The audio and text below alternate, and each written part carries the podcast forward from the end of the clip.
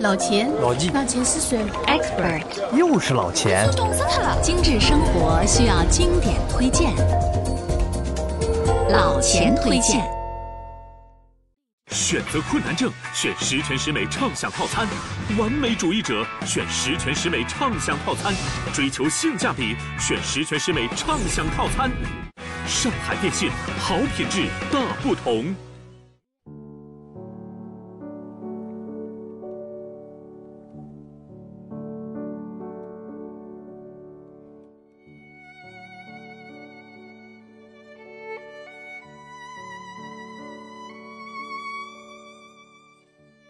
听众朋友，大家好！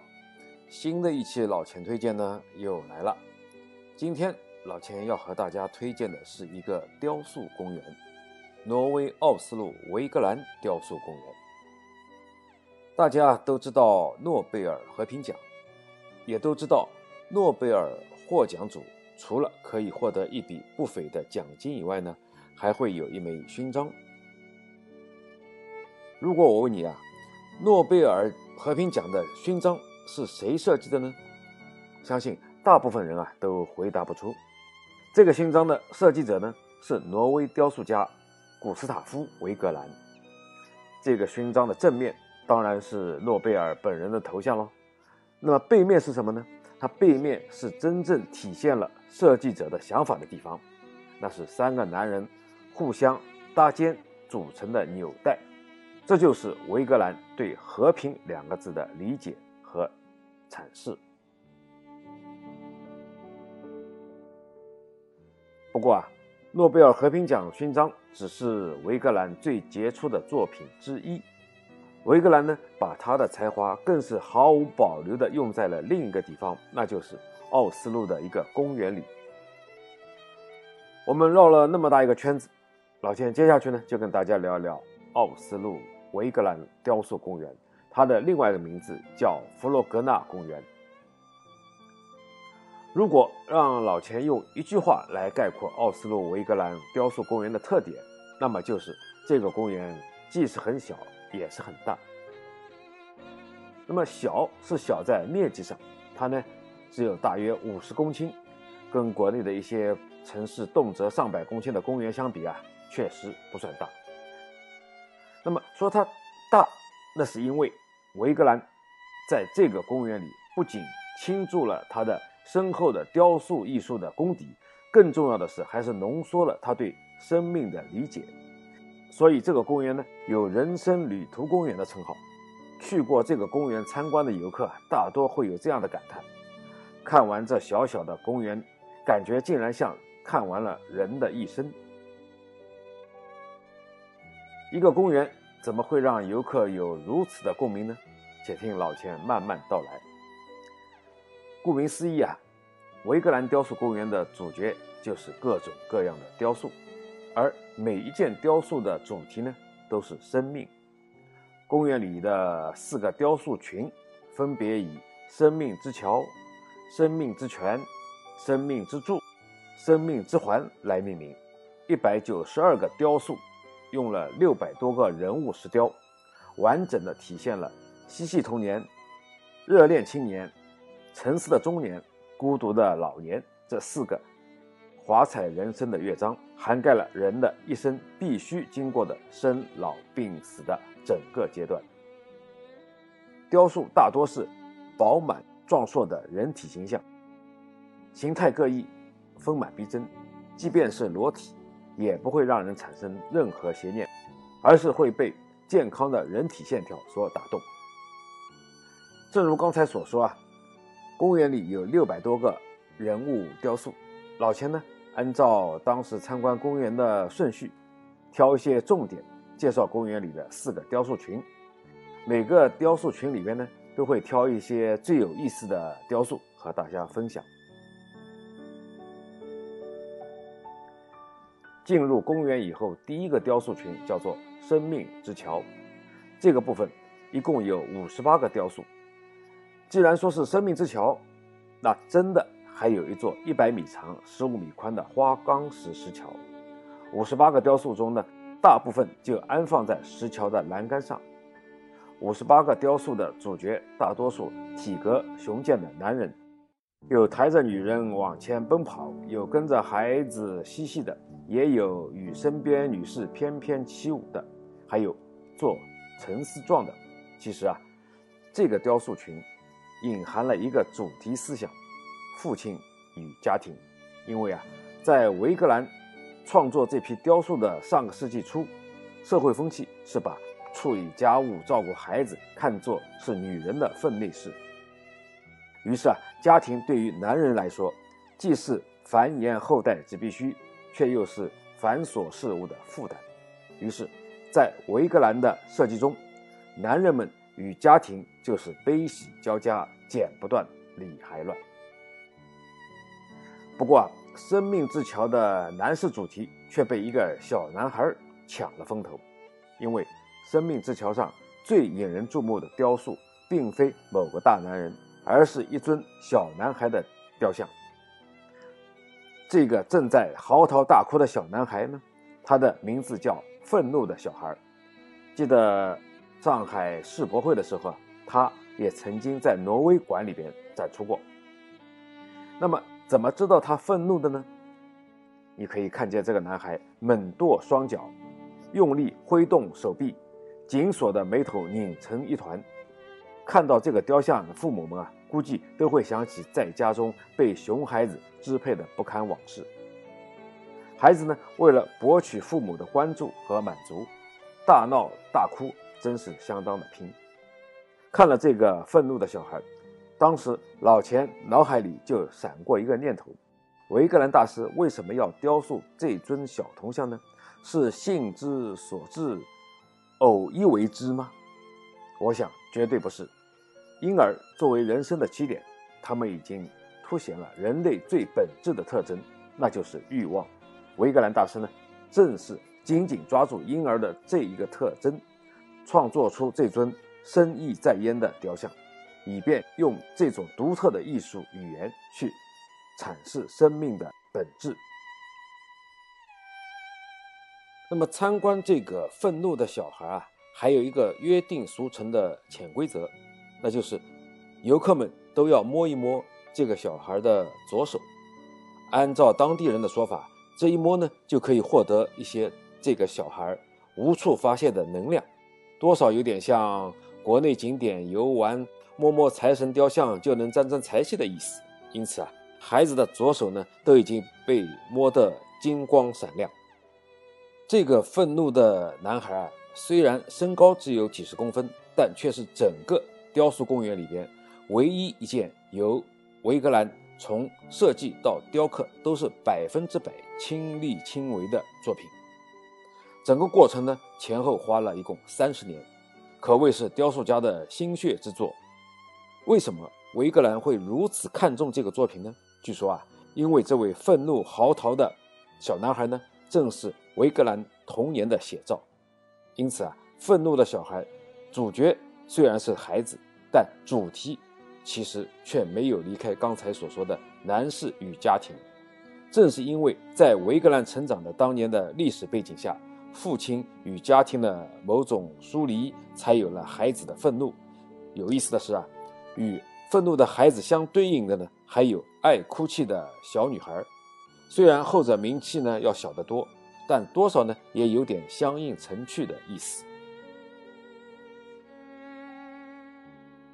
所谓树大招风啊，维格兰的这件呕心沥血之作呢，也有很多是是非非。一九九二年，这座雕像居然被偷走了，幸亏啊，偷盗案很快被破。雕塑呢也被警方找回，物归原位。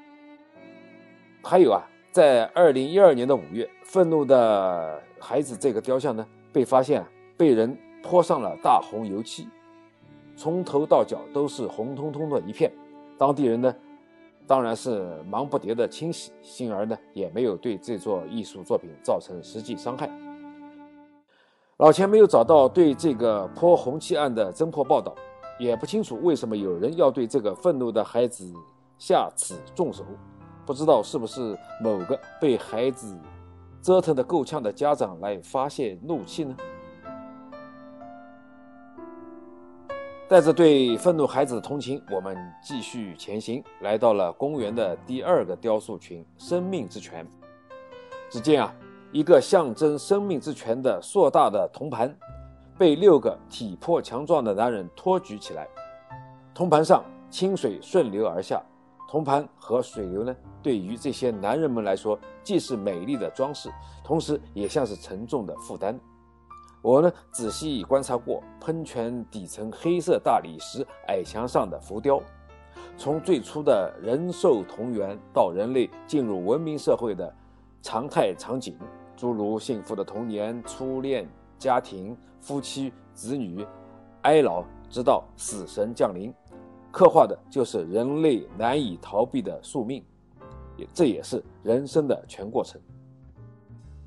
喷泉的四周啊。二十座青铜雕环绕巨人的托盘石雕而立，围绕着喷泉四个角落的雕像也是错落有致。一角是天真活泼的儿童，另一角是青春无敌的年轻人。再往前走，到了下一个角落就是亚历山大的中年人，最后一角则是垂垂暮年的老人。人生的四个阶段顺次而下，泉水的喷涌。如同生命的流逝。老钱推荐节目由解读网精心打造，听老钱推荐，随时随地随心随意。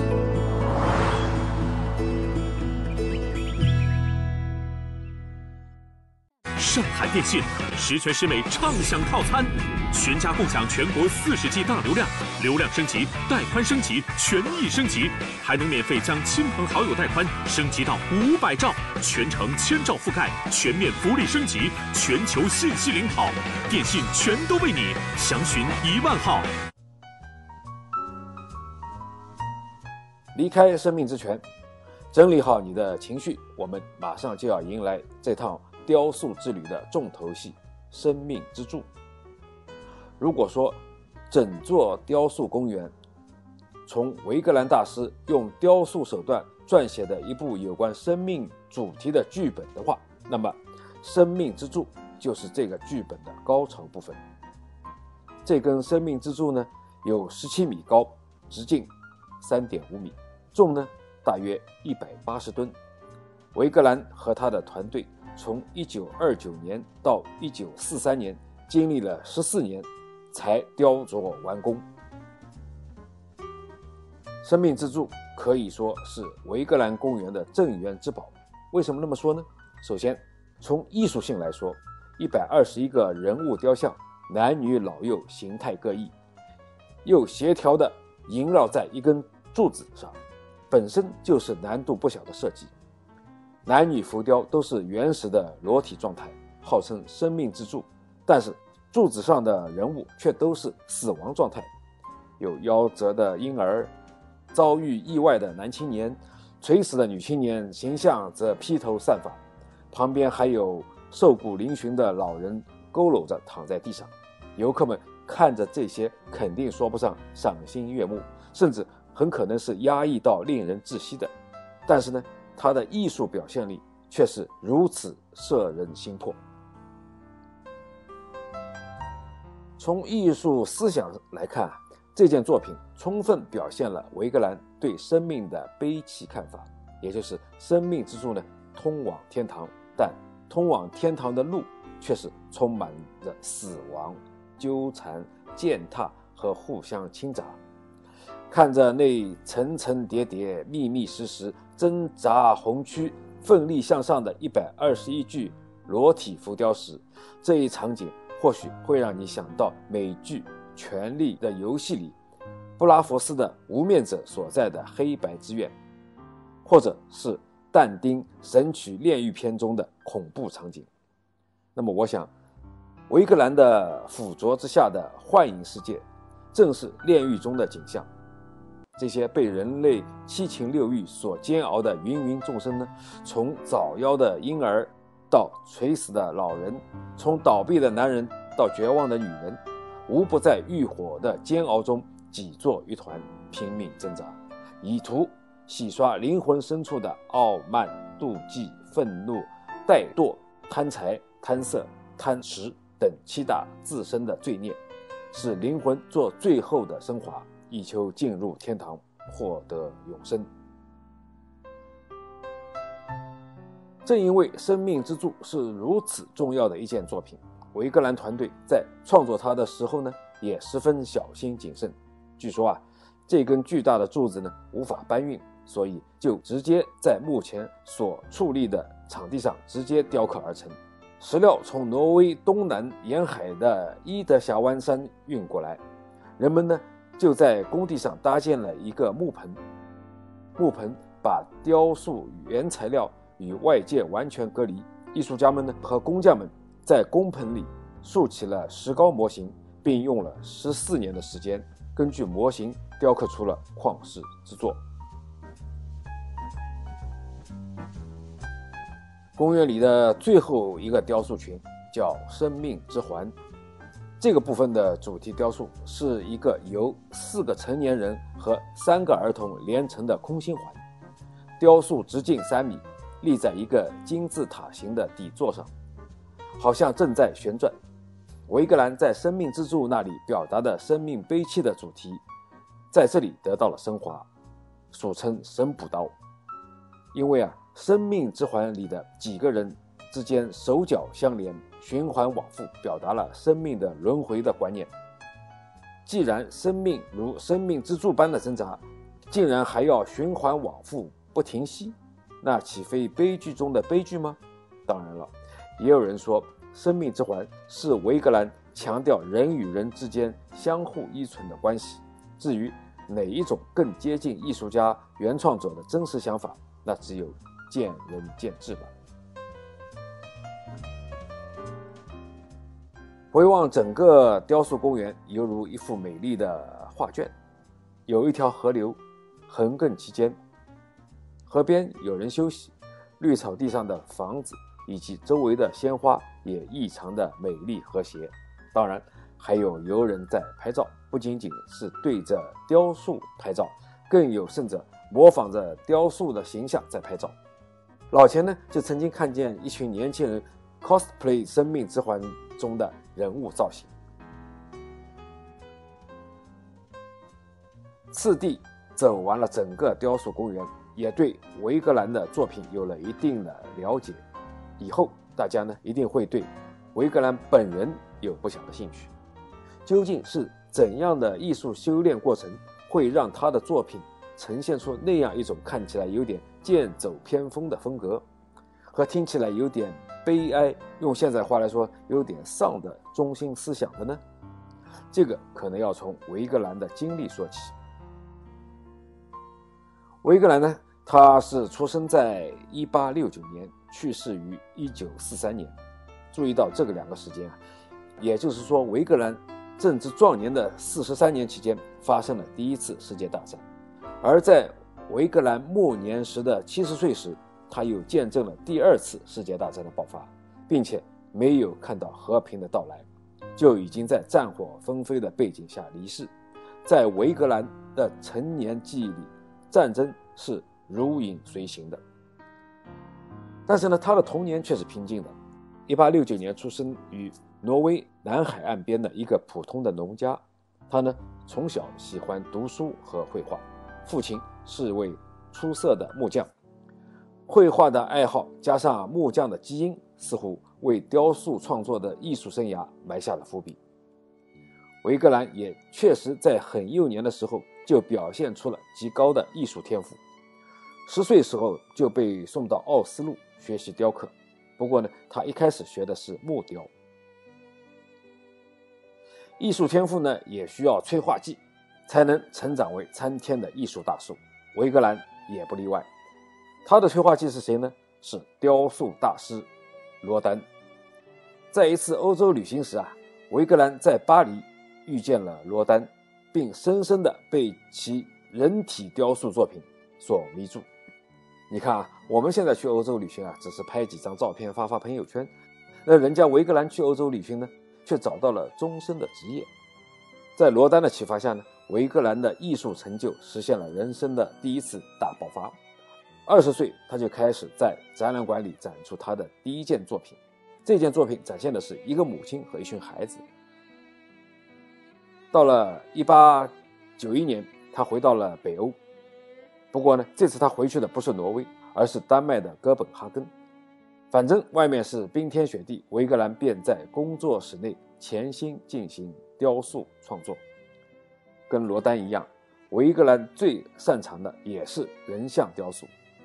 和我们一样，维格兰的职业生涯也是始于蹭热度，也就是说，他专门是雕刻那些挪威名人的半身像。名声渐起以后呢，他很快的就不满足于雕刻名人塑像了。大概挪威呢也没有太多名人可以给他雕刻吧。到后来，维格兰呢干脆回到了奥斯陆，继续在工作室里雕啊雕，总算在奥斯陆呢整出了一些名气。到了一九零六年，已经是著名艺术家的维格兰提出了一个喷泉池雕刻的模型。并希望与奥斯陆政府协商，把这个雕塑作品放在挪威议会前面的广场上。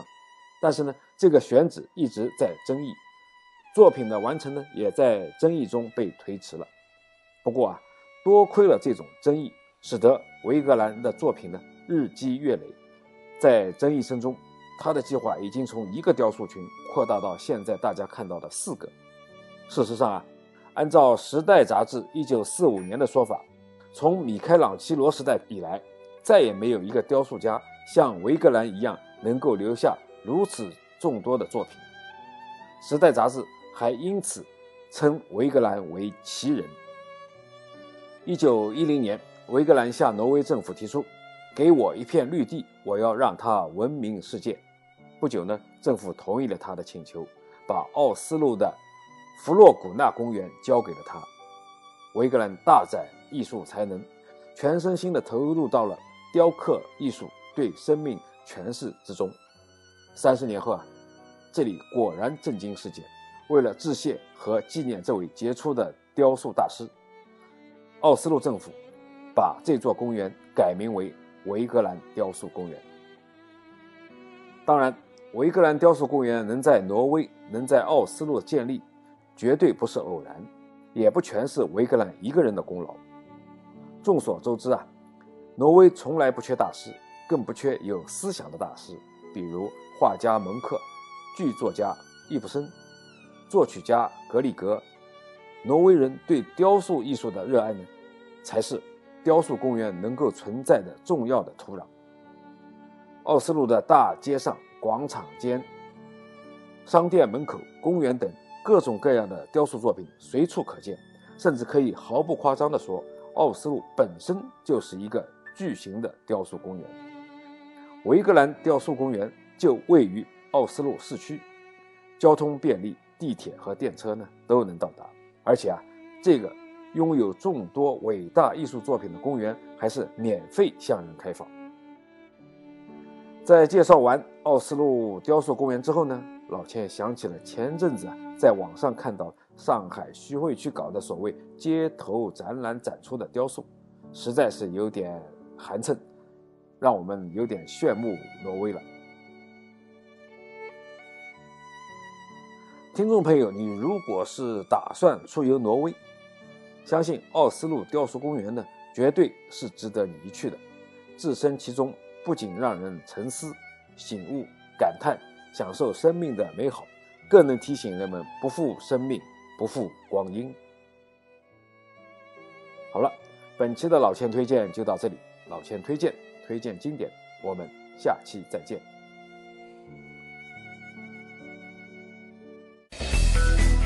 如果每周一期的老钱推荐你听得不过瘾，那就关注解读网的微信公众号吧，在那里老钱有更多的存货等你翻阅。